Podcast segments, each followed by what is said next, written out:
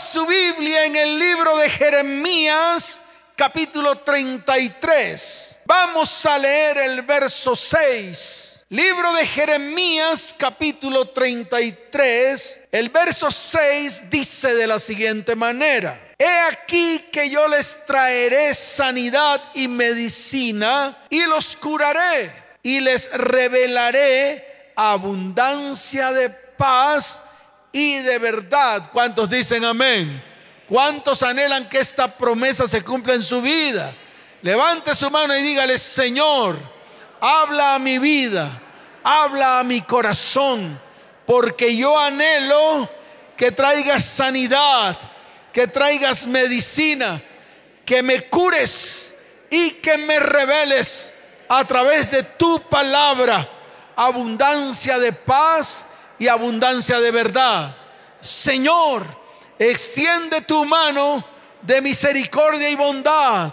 Sáname, Señor. Límpiame, Señor. Guíame por el camino de la verdad. Te doy gracias en el nombre de Jesús. Amén. Y amén. ¿Cuántos dicen amén? Dele fuerte ese aplauso al Señor.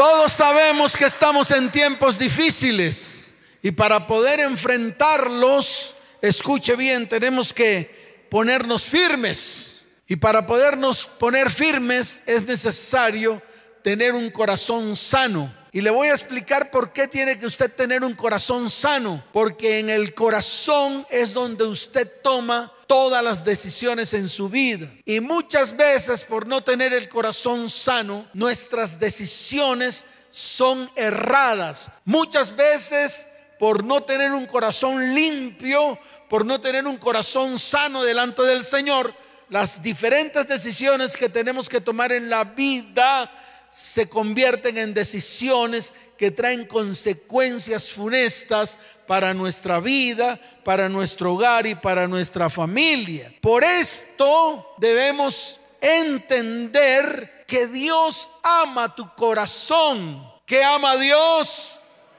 Diga, mi corazón, ¿qué ama Dios? Dígalo fuerte, ¿qué ama Dios? Sí, el corazón es el órgano espiritual donde Dios quiere obrar el más grande de todos los milagros. Y si tú abres hoy tu corazón, Él va a poder entrar y va a poder transformar. ¿Va a poder qué? Dígalo fuerte, ¿qué va a poder hacer? Transformar tu vida, transformar tu hogar y transformar tu descendencia. ¿Cuántos dicen amén? ¿Cuántos dicen amén? Dele fuerte ese aplauso al Señor. Por eso, en el libro de Proverbios, escuche bien, capítulo 4, desde el verso 20 en adelante, el Señor nos hace advertencias sabias y se lo hace a la iglesia. Si usted abre su Biblia en Proverbios capítulo 4, desde el verso 20 encontrará verdades que usted va a tener que ejecutar en su vida. Pero yo quiero pararme firme en el verso 23. Mire lo que está escrito en el verso 23. Dice, sobre toda. ¿Sobre qué? No, ustedes tienen hambre. Si usted no viene aquí desayunado, va a tambalear mucho. a ver, otra vez dice, sobre toda. ¿Sobre qué? Cosa guardada, guarda tu corazón porque de él mana la vida.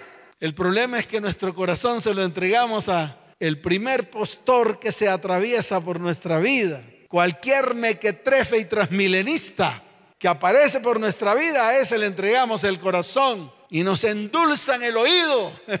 Nos endulzan el oído y creemos que eso dulce que está en medio de nuestros oídos va a ser realidad para siempre y al final se nos convierte en un lío y en un problema en nuestra vida emocional. Por eso es necesario que todos los que estamos aquí y los que están allá en la transmisión, abran el ojo que tienen que hacer. Claro, abrir el ojo. ¿Para qué? Para que no le esté entregando el corazón a cualquier mequetrefe o a cualquier mequetrefa. Así de sencillo. Mire, Dios nos da el discernimiento. El problema es que usted no puede ejecutar su discernimiento por causa de sus emociones, emociones heridas, emociones tergiversadas por todo lo que ha recibido en su vida desde el momento mismo en que fue engendrado. Por eso hoy es el día en el cual Dios va a sanar su corazón si solo si usted permite que Él actúe en medio de su vida. Dios no va a intentar repararlo. Dios no va a intentar adornarlo. Dios no va a intentar embellecerlo ni colocarle una máscara como lo hacemos nosotros. Dios toma la decisión de hacer su corazón de nuevo.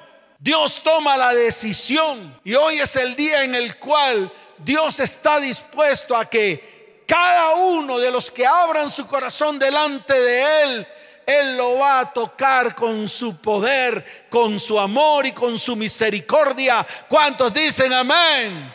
Está escrito en el libro de Ezequiel. Mire lo que dice la palabra en el libro de Ezequiel, capítulo 36, desde el verso 26 en adelante. Dice así, os daré corazón nuevo, os daré qué? Y pondré espíritu nuevo dentro de vosotros y dice la palabra, y quitaré de vuestra carne, escuche bien, el corazón de piedra y os daré un corazón de carne. Y mire lo que dice el verso 27, para que se asombre, para que vea todo lo que Dios puede hacer en este tiempo. Dice la palabra, y pondré dentro de vosotros mi espíritu, y haré que andéis en mis estatutos y guardéis mis preceptos y los pongáis por obra. ¿Cuántos lo creen? ¿Cuántos creen que Él lo va a hacer? Levante su mano y dígale, Señor, esto es lo que quiero que tú hagas en este día. Que sanes mi corazón que está roto. Que sanes el corazón de mi familia que está roto que sanes el corazón de mis descendientes que está roto. ¿Cuántos dicen amén? Dele fuerte ese aplauso al Señor. Ahora, vamos a profundizar un poco más. Vamos a profundizar porque lo que hemos hablado hasta ahora han sido las promesas que Dios tiene para nosotros. Pero necesitamos ahondar Necesitamos que la iglesia comience a cavar profundo, llegar a la raíz. Sí, tenemos que tú y yo llegar a la raíz de los problemas, a la raíz del dolor, a la raíz de lo que causó el dolor, para que Dios se meta allí en lo profundo de tu vida y a través de lo que hizo el Señor en la cruz del Calvario, venga sanidad a tu vida en todas las áreas. ¿Sabes por qué? porque en el corazón existen todas las áreas de nuestra vida, e incluso el área económica, el área de relaciones interpersonales. Y también existe un pedazote donde se almacenan todos los eventos que tú has vivido desde el momento en que fuiste engendrado. Ahora, tienes que escuchar esto porque es importante. Si estas áreas estuvieron afectadas, escucha bien, por eventos donde la maldad, la maldición, la iniquidad, el pecado, la violencia y la deshonra estuvieron presentes, entonces todas estas áreas donde ocurrieron estos eventos estarán en regiones oscuras. ¿En regiones qué? Dígalo fuerte, ¿en regiones qué? En regiones oscuras, en regiones de tinieblas. Y ahí es donde el diablo comienza a actuar en ti y comienza a colocar en ti pensamientos. ¿Cuáles pensamientos? Pues los pensamientos de oscuridad, pensamientos de maldad, pensamientos de pecado, pensamientos de muerte, pensamientos de ruina, pensamientos de pobreza. Y todo esto va a comenzar a manipular tu vida.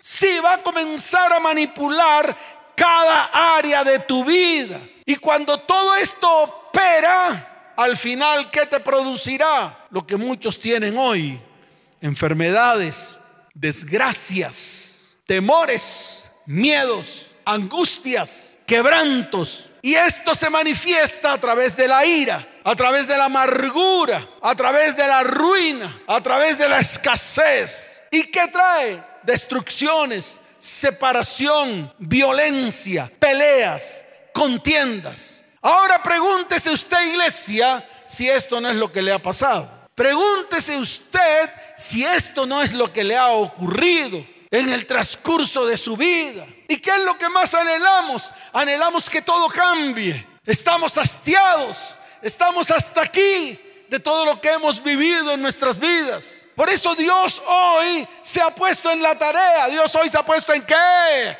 Dígalo fuerte, se ha puesto en qué? claro, de traer sanidad a su iglesia. Pero su iglesia hoy se tiene que parar firme. Su iglesia hoy tiene que comenzar a actuar. Mire, en la Biblia se registran muchos acontecimientos de sanidad y liberación. Pero hay uno que me llama la atención. Y me llama la atención porque ocurrió, escuche bien, con Jesús y algunos religiosos algunos conocedores de la palabra, algunos que se sabían la palabra, la Torah de cabo a rabo, de principio hasta el fin, como muchos de los que están ahí, conocen la Biblia, conocen la palabra, se la recitan, han ido a todos los cursos del mundo, han hecho cursos teológicos de liderazgo, son unos berracos, pero no son capaces de extender su mano de bondad y misericordia para que a través de esa palabra registrada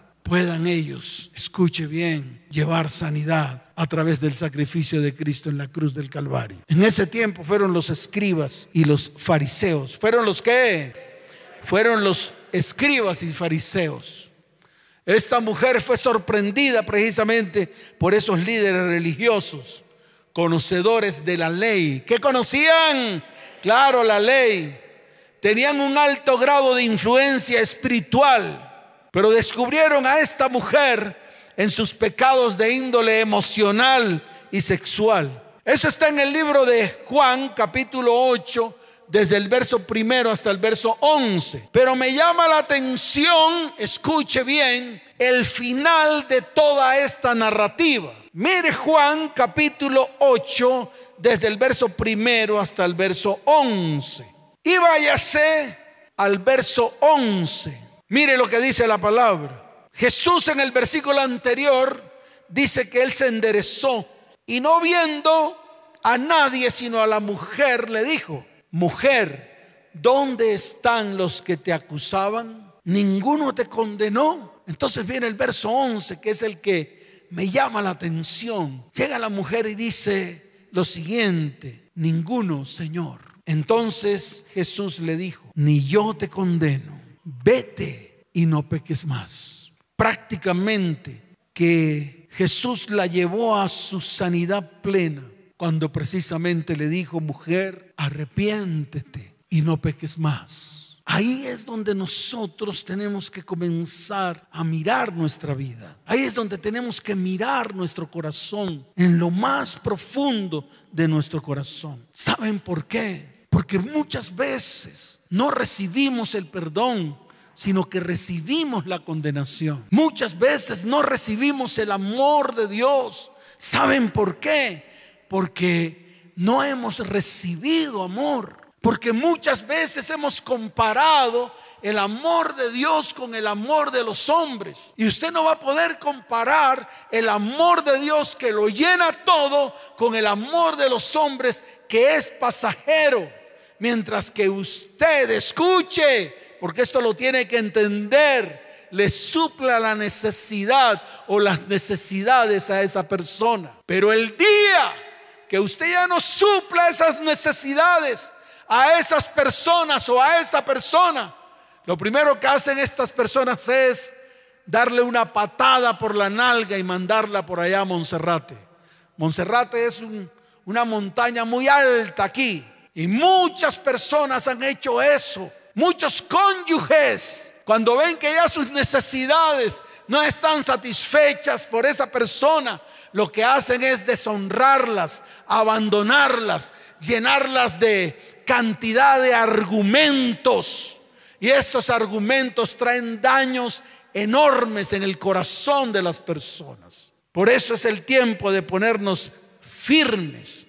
Muchos de nosotros no podemos amar de la manera correcta porque no hemos recibido el amor de la manera correcta. Yo quiero que lea primera de Juan capítulo 4 verso 19. Abra su Biblia allí, por favor. Libro de primera de Juan capítulo 4 verso 19. Mire lo que dice la palabra del Señor. Nosotros le amamos a Él. ¿Cuántos aman al Señor? Levante la mano. Eso toda la iglesia dice, amén. ¿Cómo dice la iglesia?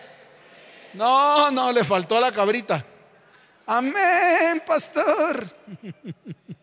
Pero la palabra es clara cuando dice, porque Él nos amó primero. Entonces, si tú no entiendes el amor de Dios en tu vida, no vas a poder entender el amor que puedes darle a los demás. Si tú primero no entiendes el amor de Dios en medio de ti, nunca vas a poder entender el amor que puedes darle a los demás. Y es allí donde está la falencia del ser humano. Por eso no busques el amor en personas porque si las personas no tienen amor, no lo pueden dar. No lo pueden dar. No te pueden ofrecer algo que no tienen. Por eso es necesario que hoy recibamos ese amor de Dios incondicional y poder tomar la decisión de perdonar, ya que la base de la sanidad de un corazón roto es volver a amar y para volver a amar hay que perdonar. Y para poder perdonar hay que recibir perdón. Entonces acuérdate de las veces que has recibido perdón de parte de Dios, así como está escrito en el libro de Efesios capítulo 4, verso 32. Mire lo que dice la bendita palabra del Señor.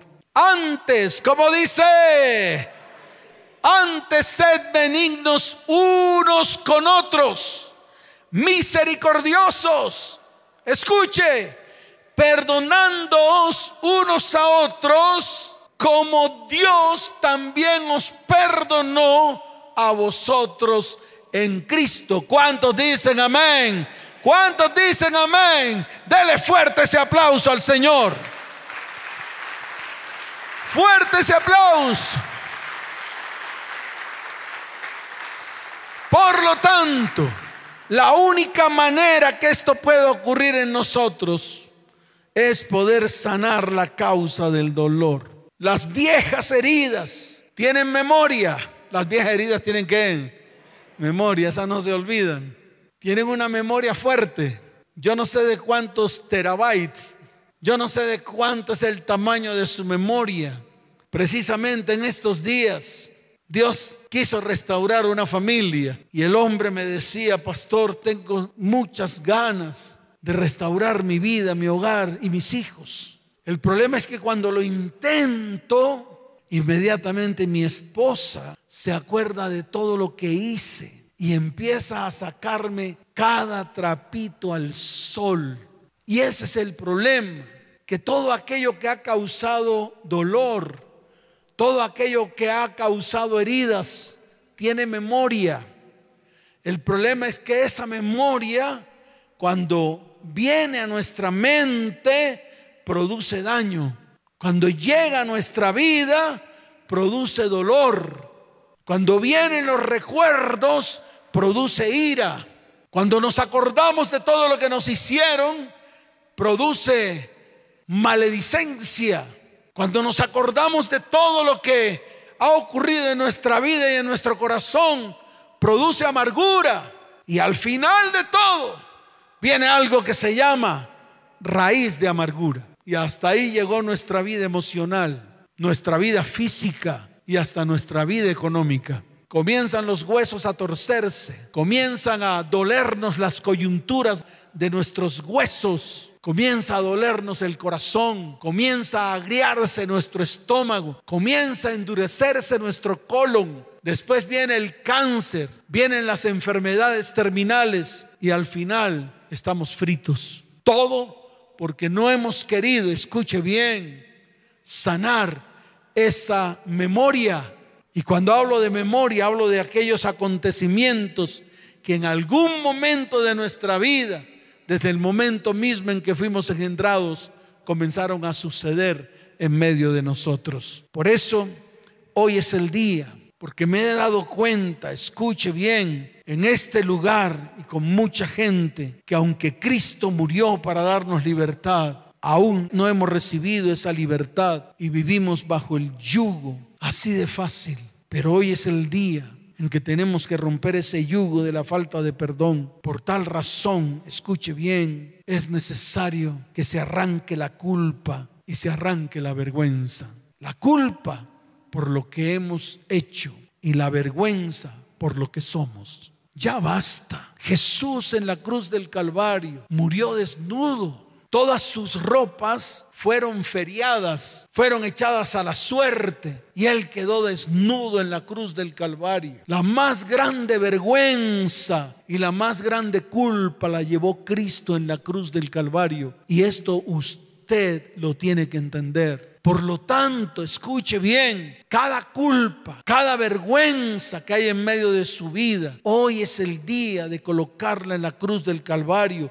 y renunciar a ella. Mire, cuando yo estaba preparando esta charla en esta semana, empecé a desarrollar la charla y el Señor me llevaba a hacer introspección, a mirarme. Y cuando comencé a mirarme, comencé a dibujar una foto. Sí, estaba haciendo la fotografía de lo que había en mi interior. Y déjeme decirle algo, ocurrieron muchas cosas. Vi heridas sanadas Vi las marcas de las heridas sanadas. Vi como algunas heridas ya estaban cicatrizadas y solo quedaba la marca. Como cuando usted tiene una herida y le cogieron puntos en el hospital o en una clínica. Por ejemplo, yo tengo una aquí en mi dedo. Es bastante larga, casi que me arranco el dedo. El problema es que cuando me arranqué el dedo con el cuchillo pelando un mango o partiendo un mango, el dedo me quedó colgando y yo para no decirle a mi mamá, tenía como 10 años, cogí, me eché café y del bueno y me amarré todos los dos dedos y la mano. Obviamente que cuando mi mamá pasaba por mi frente, yo me,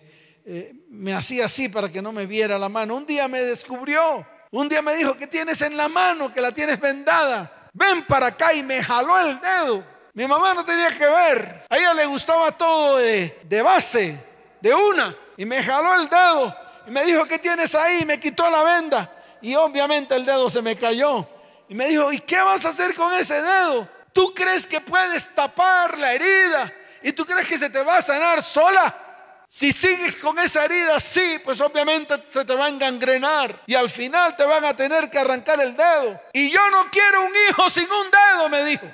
Inmediatamente me llevó al hospital. Allí me cosieron, me enderezaron el dedo y gracias a mi mamá, hoy tengo el dedo bueno y lo puedo mover. Y eso pasa con muchos de nosotros. Ocultamos lo que hay en nuestra vida, las heridas, y le echamos cualquier cosa, le echamos cualquier soplo.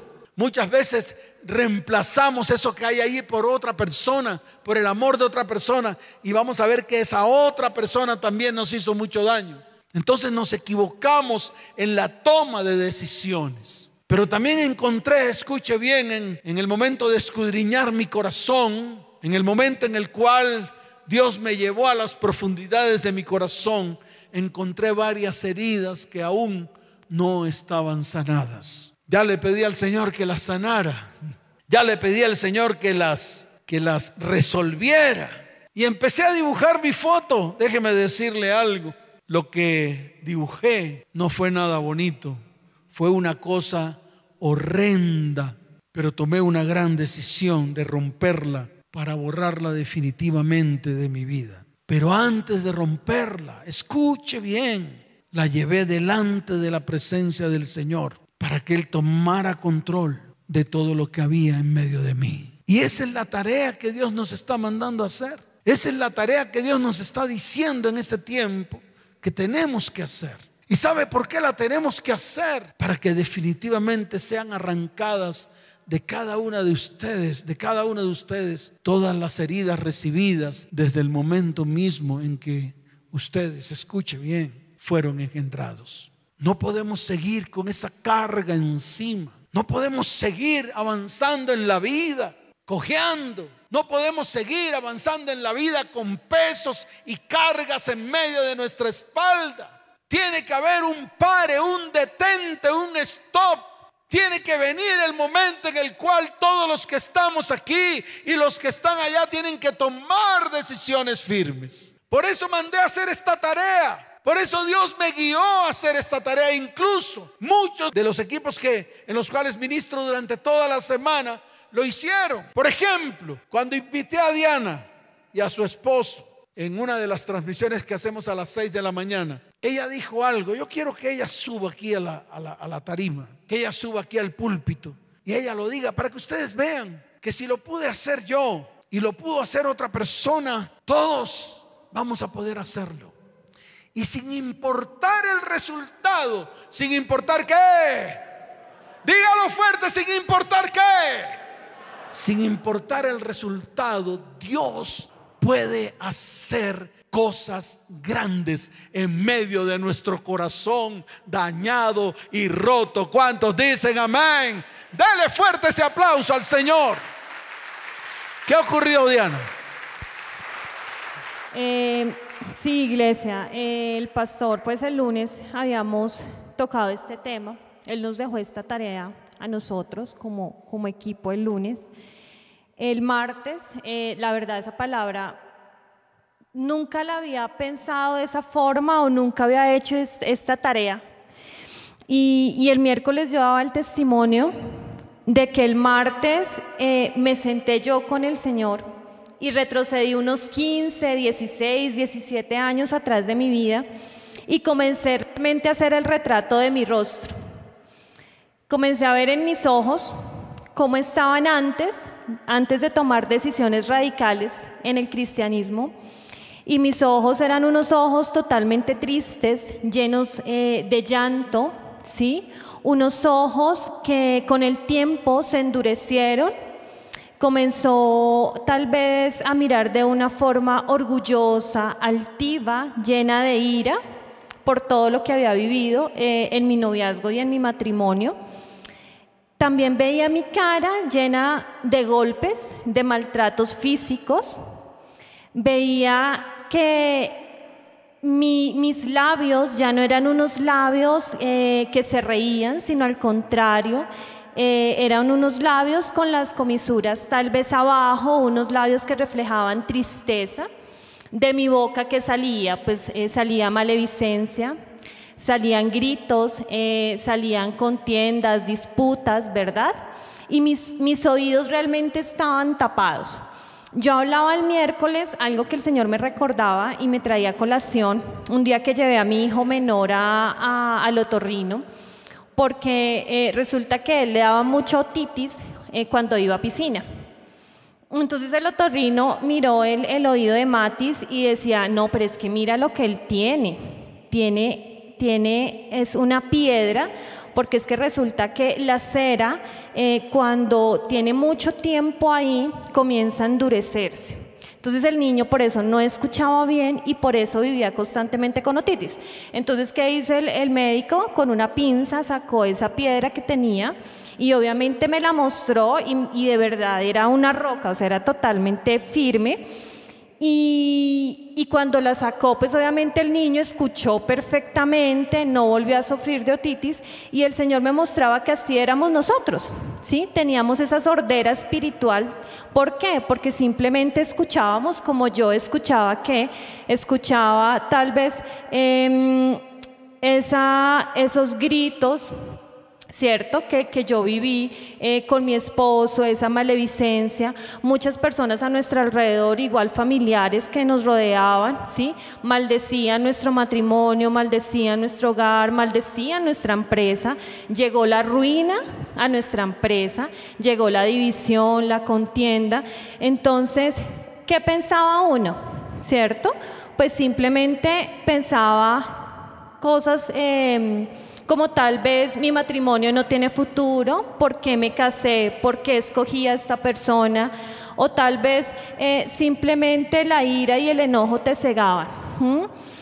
Eh, ¿Qué pasó? Como lo decía el pastor Luis, eh, al final pues se da uno cuenta que definitivamente ese retrato no es la cara de uno, ¿cierto? Sino es una cara totalmente desfigurada. Pero no quiero quedarme ahí. Quiero dar la gloria y la honra a Dios. ¿Por qué? Porque un día mi esposo y yo tomamos una decisión. Fue una decisión en la cual los dos nos pusimos de acuerdo. Una decisión de dejar esa tibieza espiritual, ¿sí? Sino una decisión de, de decir, oye, mira, mira todo lo que tenemos, ¿sí? Mira cómo ha cambiado tu rostro, ya tú no te ríes, ya vivimos en contienda, en disputa, en malevicencia, ¿cierto? Escuchábamos eh, palabras eh, que nada que ver, de nuestra boca salían chismes, em, salían eh, palabras malevicientes, se sentaba uno en silla de escarnecedores donde se hacían, por ejemplo, chistes de doble, de doble intención, o sea, muchas cosas. Y un día los dos nos pusimos de acuerdo y dijimos, vamos a hacer un pare. Porque en, estos, en esos, en esos eh, siete años de noviazgo y llevábamos tres o cuatro de matrimonio, realmente estábamos tratando de hacer las cosas por nuestras fuerzas, ¿cierto? Creyendo que nosotros lo podíamos hacer. Pero en ese momento, ¿qué hicimos nosotros? Nosotros tomamos la decisión de entregarle nuestro corazón a Dios, nuestra vida a Dios y permitir que Él sacara ese corazón de piedra, ¿cierto? Porque por más que nosotros íbamos a una iglesia cristiana, nos sentáramos, realmente esa palabra no penetraba en nuestro corazón. ¿Por qué? Porque si ustedes se dan cuenta, una piedra o una roca, ¿verdad? Es algo muy fuerte y no va a poder penetrar nada dentro de ella. Y eso pasaba con nosotros. Por más que nosotros nos sentáramos a recibir palabra, pues esa palabra nunca iba a ser viva en nosotros, nunca, nunca iba a ser eficaz, porque realmente teníamos un corazón de piedra y no teníamos su Espíritu Santo en nosotros. Entonces tomamos esa decisión de, permitir que el Señor nos diera un corazón nuevo tanto a Él como a mí, ¿sí? Nos diera su Espíritu Santo tanto a Él como a mí, poder recibir ese Espíritu Santo y que fuera Él transformando nuestra vida. ¿Y qué pasa? Muchos de nosotros no entendemos el sacrificio que hizo Cristo en la cruz del Calvario. Muchos de nosotros no entendemos lo que Él vino a hacer por ti y por mí. Y por eso es que llegamos a este tipo de condiciones.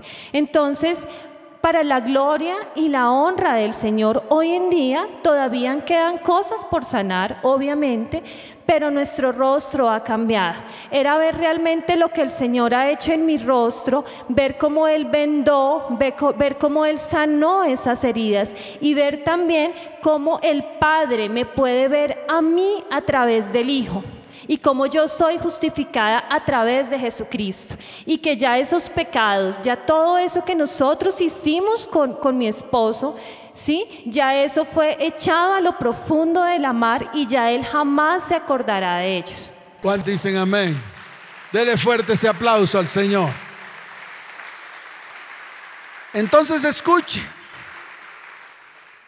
si lo pudo hacer en mí, si lo pudo hacer en mi esposa, si lo está haciendo en mis hijos, si lo pudo hacer con una de las personas que está con nosotros en el cuerpo de liderazgo, también lo va a poder hacer con usted, con ustedes que están allí detrás de la transmisión y con los que están aquí presentes en la iglesia. ¿Cuántos dicen amén?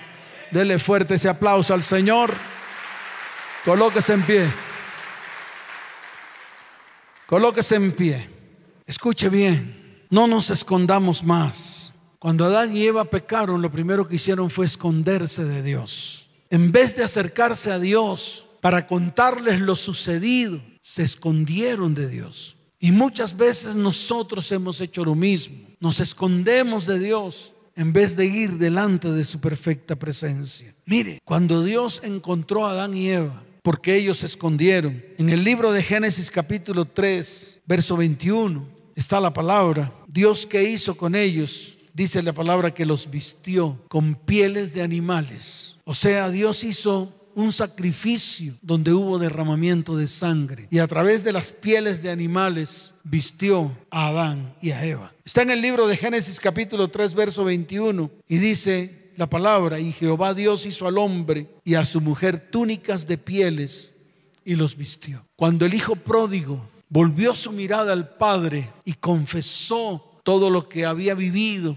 todo el pecado que había cometido, lo primero que hizo el padre después de abrazarlo fue colocarle un vestido nuevo. Eso fue lo primero que hizo. Lo primero que hizo fue quitarle las vestiduras viles, las vestiduras viejas y colocarle un vestido nuevo. Y eso es lo que Dios quiere hacer hoy por eso es importante que dibujemos esta fotografía de todo lo que hay dentro de nuestro corazón y presentémonos delante del Señor para recibir el perdón, para recibir la sanidad, para recibir la restauración y para recibir la restitución que Él quiere traer hoy a su iglesia. Y no seguir andando por ahí con el corazón roto, tomando las peores decisiones de nuestra vida. Yo quiero que usted cierre sus ojos y levante sus manos al cielo. Porque hoy el Señor está en medio de este lugar para hablarles directamente a su iglesia cuyo corazón está roto. A su iglesia que tienen el corazón lleno de heridas. Porque es necesario que Él venga y descienda y que obre milagros y prodigios. De repente es que necesitamos que ocurran día a día en nuestra vida, en nuestra familia y en nuestra descendencia. Quiero que cierres tus ojos, levantes tus manos al cielo y preséntate delante del Señor, así como estás. Tal vez con esa falta de perdón Así como estás, tal vez con un corazón lleno de heridas por todas las cosas que te han sucedido. Y que en algún momento tú has dicho, Señor, no he podido avanzar. Mi vida está truncada. Yo quiero que hoy traigas libertad y rompas todos esos yugos. Yo quiero que traigas sanidad a mi vida. Levanta tus manos al cielo y dile, Señor, te necesito más y más. Que hoy sea un día de mucha sanidad para nuestras vidas. Que hoy sea un día en el cual tu iglesia te pongas firmes. Firme y tomes la decisión de que Dios sane hasta lo más profundo de tu ser sin importar lo que te hayan hecho, sin importar lo que te haya ocurrido. No pienses que lo que te hicieron a ti fue peor que lo, que le han ocurrido a otros. No, eso es un mal pensamiento. Todos hemos recibido de nuestros próximos deshonra, maltrato, violencia dolor. Y todos nosotros también lo hemos hecho con nuestros próximos, incluso con los más cercanos. Por eso levanta tus manos al cielo y vamos a decirle, Señor, necesito más de ti. Necesito más de ti. Cierra tus ojos, iglesia, no te distraigas. Los que están en la transmisión, por favor, ese es un momento sublime en el cual el Espíritu de Dios va a descender. Y tú vas a abrir tu corazón y vas a presentar tu fotografía, tal vez horrenda. Pero escucha bien. Dios trae sanidad a través de su Espíritu. El sacrificio de Cristo en la cruz del Calvario trajo a nuestras vidas sanidad, libertad. Colócate delante de la presencia del Señor y levanta tus manos al cielo, sin temor, sin miedo. Levanta tus manos al cielo.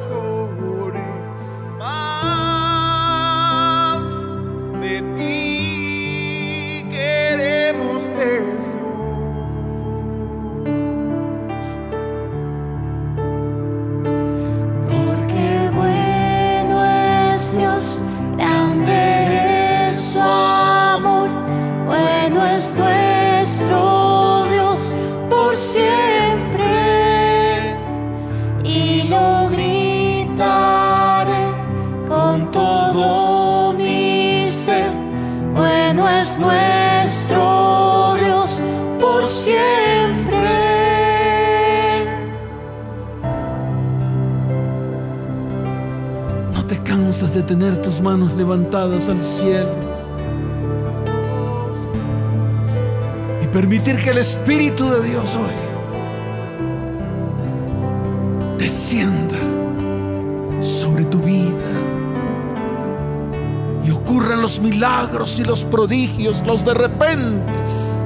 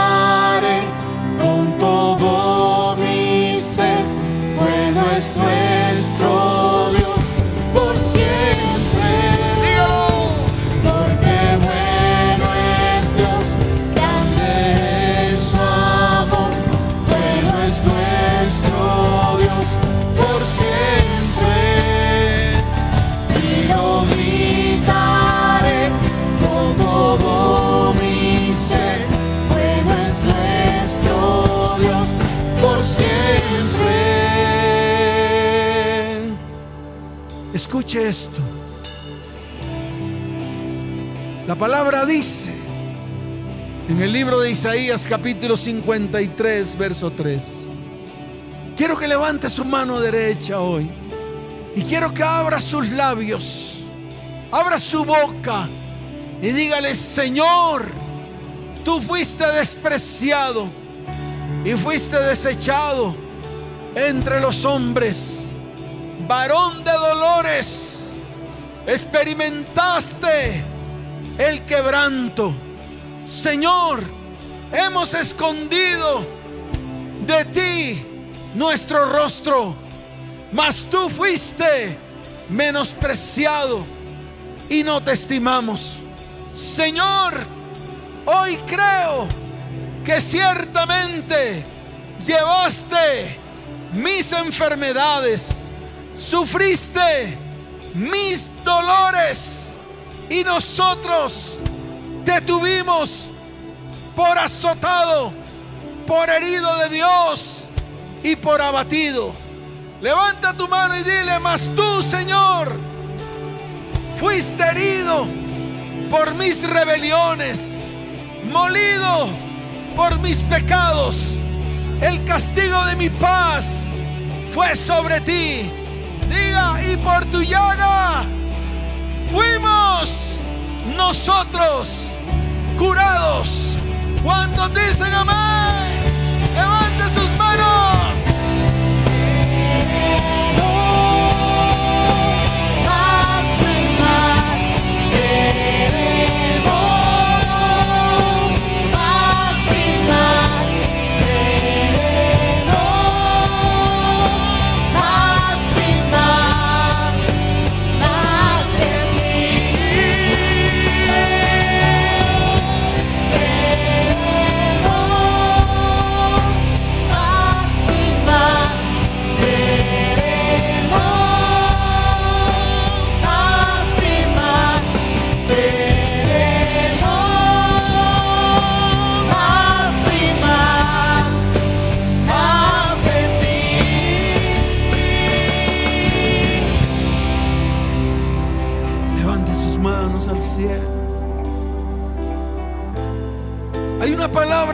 Isaías capítulo 61, verso 10. Yo quiero que tú hoy, en un acto de fe, mires esta profecía para ti, esta promesa que sale de la boca de Dios. Isaías capítulo 61, verso 10. Mire lo que dice la bendita palabra del Señor.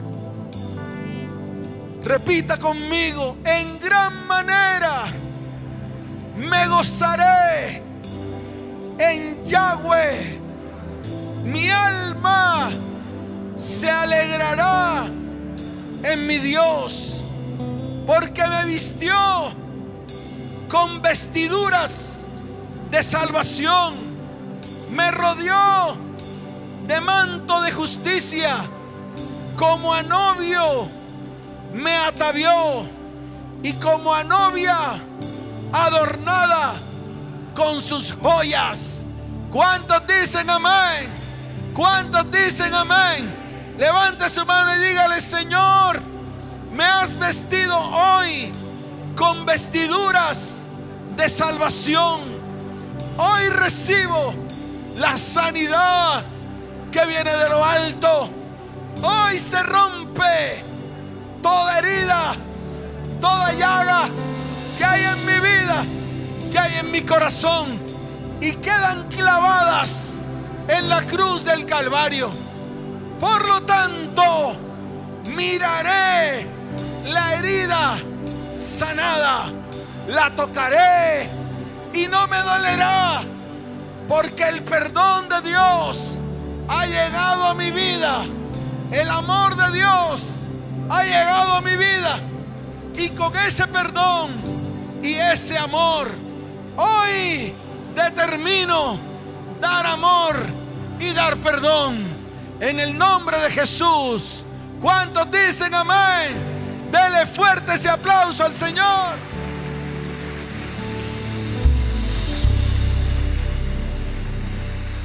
Fuerte ese aplauso.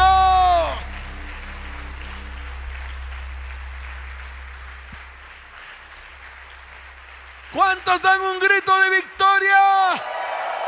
¿Cuántos dan un grito de victoria? Fuerte ese aplauso al Rey de Reyes y al Señor de Señores. Y los que están ahí, que han venido por primera vez a esta transmisión o que han venido por primera vez a esta iglesia, quiero que coloquen su mano en su corazón. Vamos a hacer una oración porque hoy el Señor anhela extender su mano de misericordia sobre aquellos que necesitan más de Él. Y levante su mano derecha y dígale, Señor, hoy te acepto como mi único y suficiente Salvador. Señor, con tu puño y letra, escribe mi nombre en el libro de la vida y no lo borres jamás. Padre, Padre, hoy anhelo que tú extiendas tu mano de misericordia y de bondad. Ayúdame, Señor. Necesito tu ayuda. Clamo a ti. Clamo al cielo por ayuda. Te doy gracias en el nombre de Jesús. Amén y amén. ¿Cuántos dicen amén? Fuerte ese aplauso al Rey de Reyes y Señor de Señores. Para todos aquellos que están ahí, que quieren y necesitan ayuda, en estos momentos está apareciendo en su pantalla un número de celular, el 320-315-9990. Si necesitas ayuda, puedes escribir allí.